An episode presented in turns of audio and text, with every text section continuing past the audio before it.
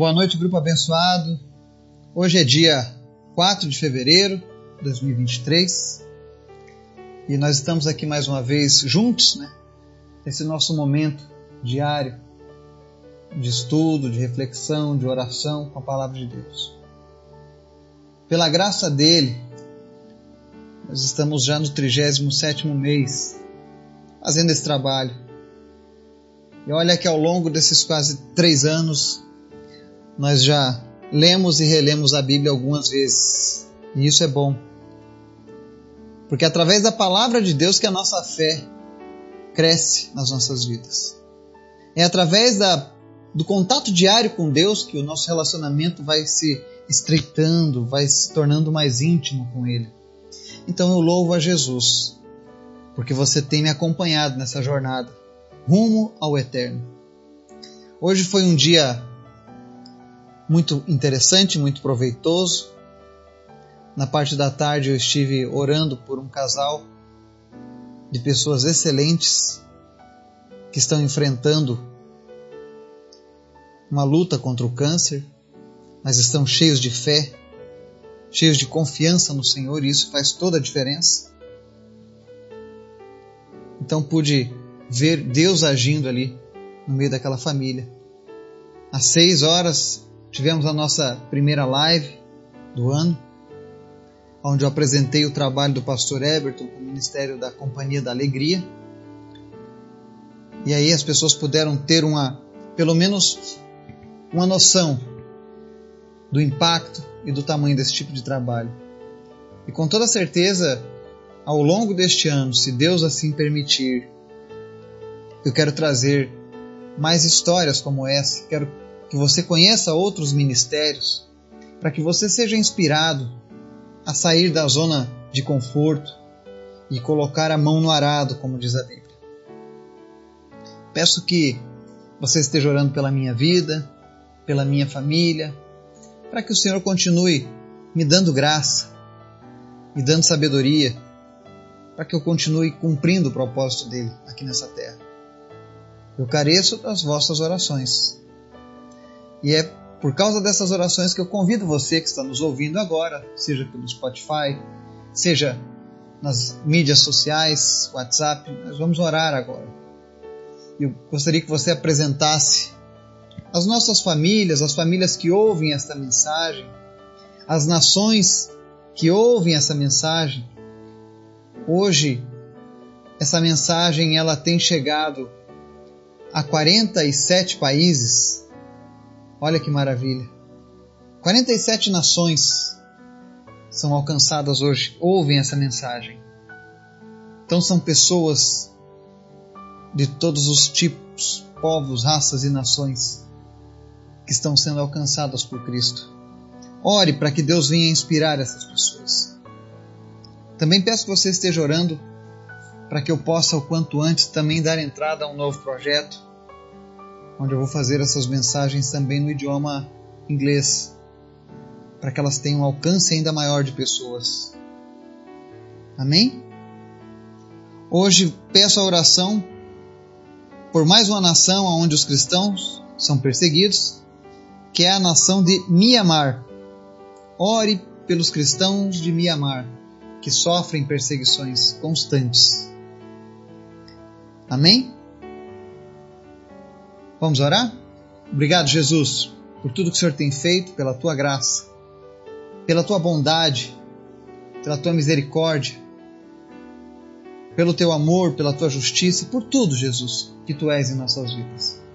Nós queremos te agradecer, Senhor, pelo dia que tivemos. Ainda que alguns tenham tido muitas lutas nesse dia, com toda certeza, se estão te ouvindo nesse momento, é porque o Senhor tem sustentado a vida dessas pessoas. Nos ensina, Deus, a sermos agradecidos a Ti por tudo que o Senhor tem feito. Que o nosso coração sempre se volte para Ti. Nos ensina, Deus, a sermos fiéis a Ti e a Tua palavra. Nos ensina, Deus, a verdadeiramente Te amarmos com todo o nosso ser. Nos ensina, Deus, a aceitar a Tua graça, ao invés de rejeitá-la. Eu te apresento em especial cada pessoa que está ouvindo e orando comigo nessa hora. E eu peço, Espírito Santo, faz o teu milagre na vida dessa pessoa. Seja lá o que essa pessoa está apresentando diante de ti nesse momento. Em nome de Jesus, Deus, vem trazer resposta de oração. Se é uma cura, que essa pessoa seja sarada agora em nome de Jesus. Nós ordenamos agora todo espírito de enfermidade, toda doença que tem se alojado na vida dessa pessoa, que tem atrapalhado. Em nome de Jesus, doença, sai agora. Em nome de Jesus. Eu oro também por aqueles que lutam contra a depressão, problemas psicológicos. Em nome de Jesus, seja restaurado, seja curada, para honra e glória do Senhor. Em especial, Deus, eu te apresento a vida da Mara, do Léo, nossos irmãos em Cristo. Espírito Santo, continua, meu Deus, fazendo a tua obra no coração deles e aumenta, Deus, a cada dia a fé e a confiança deles. E em nome de Jesus, que esse câncer saia e nunca mais retorne na vida da Mara, Pai. Em nome de Jesus. Obrigado, Jesus, porque nós podemos crer e confiar em Ti e na Tua palavra. Te apresento também, Deus, a vida do pastor Everton, o ministério da Companhia da Alegria. Que o Senhor esteja abrindo portas, que o Senhor esteja sendo Deus de provisão, e que esse ministério, Deus, possa ser multiplicado em toda a nossa nação que as pessoas nos hospitais, nas creches, nas escolas, meu Deus, recebam a visita do teu poder em nome de Jesus. Mas em especial, Senhor, nos ensina através da tua palavra. Fala conosco, Senhor. É o que nós te pedimos em nome de Jesus. Amém. O texto de hoje está lá no livro de Tito, no Novo Testamento, capítulo 2. E a pergunta de hoje é: você já, já aceitou a graça de Deus ou ainda a rejeita? E conforme a gente for lendo esse texto, eu tenho certeza que você vai compreender o porquê dessa pergunta. Amém? Nós vamos ler dos versos 11 ao 14, que diz assim: Porque a graça de Deus se manifestou salvadora a todos os homens. Ela nos ensina a renunciar à impiedade e às paixões mundanas e a viver de maneira sensata, justa e piedosa nesta era presente, enquanto aguardamos a bendita esperança, a gloriosa manifestação de nosso grande Deus e Salvador, Jesus Cristo. Ele se entregou por nós a fim de nos remir de toda maldade e purificar para si mesmo um povo particularmente seu, dedicado à prática de boas obras. Amém? Essa palavra foi inspirada pelo Espírito Santo na vida do apóstolo Paulo em uma carta escrita a um de seus discípulos, Tito. E é interessante no verso 11 que ele começa dizendo assim: A graça de Deus se manifestou salvadora a todos os homens.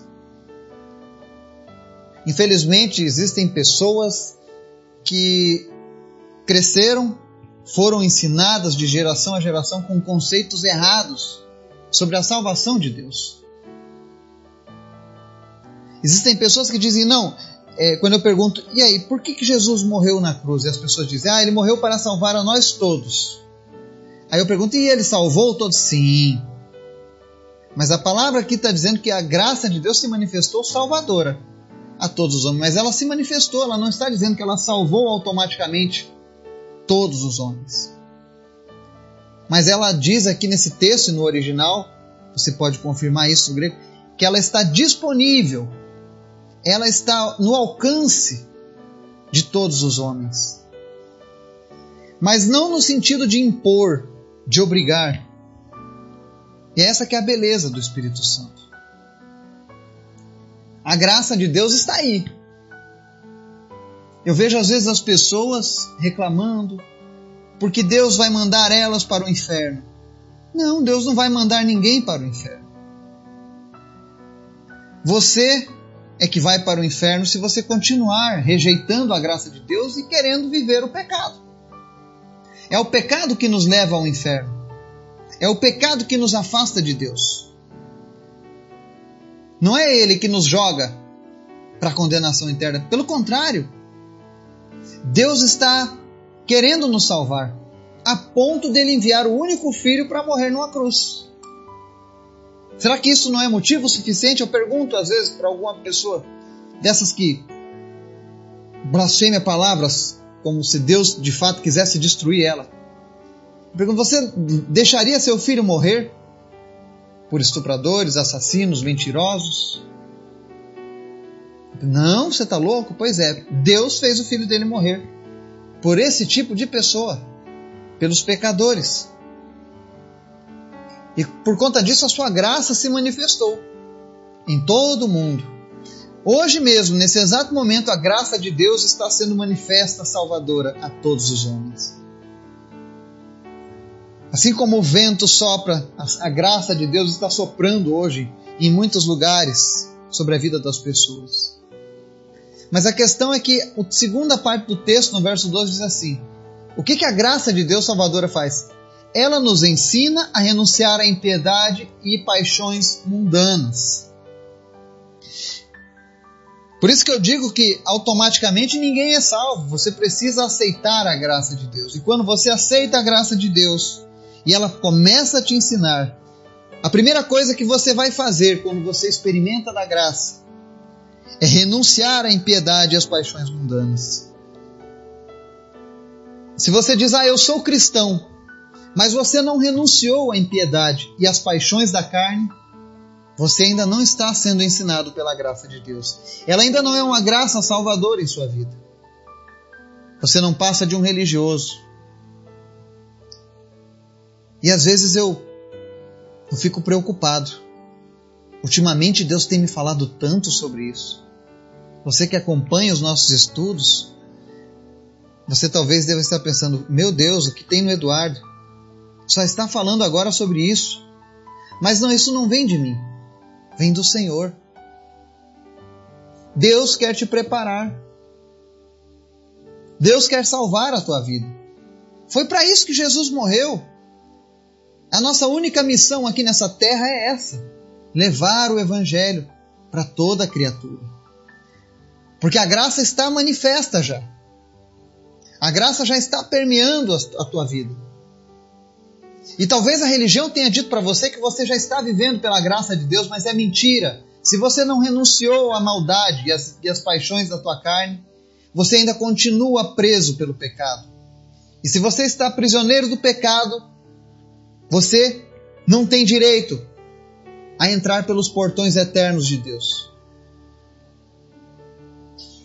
E eu seria um hipócrita, eu seria um falso, e Deus cobraria de mim se ele me mandasse ler esta palavra e eu não a falasse, por pensar que talvez alguém se ofenda, por, por talvez, talvez pensar que alguém ache que eu sou agressivo, mas é a palavra de Deus.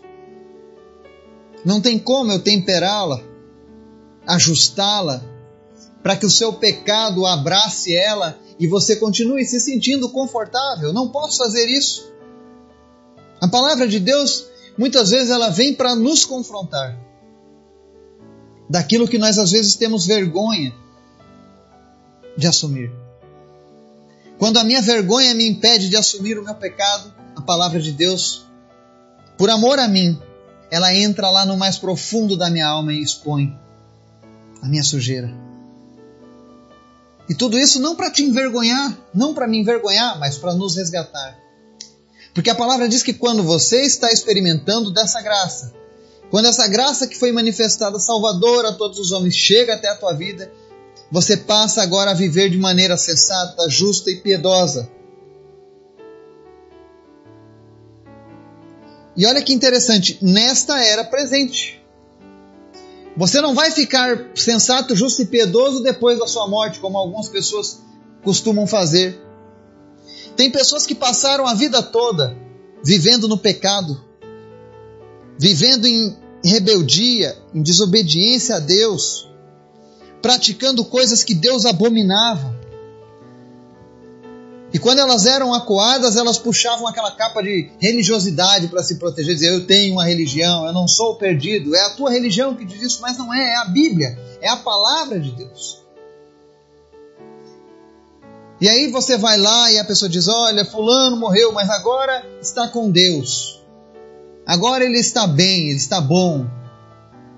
Deus não vai transformar você na hora da morte.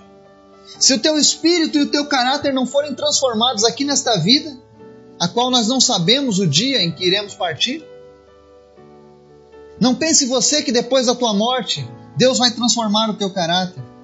Não pense você que você vai reencarnar novamente, porque a Bíblia fala que não existe outras vidas, existe só essa vida. Depois disso, vem a eternidade, longe ou junto com Deus.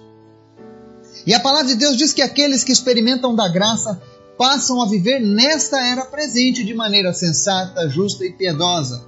Ou seja, é agora o momento de você aplicar a graça de Deus em sua vida. Não pense que depois de morrer você vai ficar bonzinho. Deus vai te limpar e purificar e pronto. Era assassino, mas agora é uma estrelinha que nos abençoa. Não, não funciona dessa maneira. E desculpe se eu estou sendo muito sincero hoje. Mas eu não posso mentir para você. Eu não posso permitir que a mentira continue achando espaço no teu coração. Porque Deus está falando tudo isso porque existe uma esperança bendita para mim e para você. A volta de Jesus, a gloriosa manifestação de nosso grande Deus e Salvador Jesus Cristo.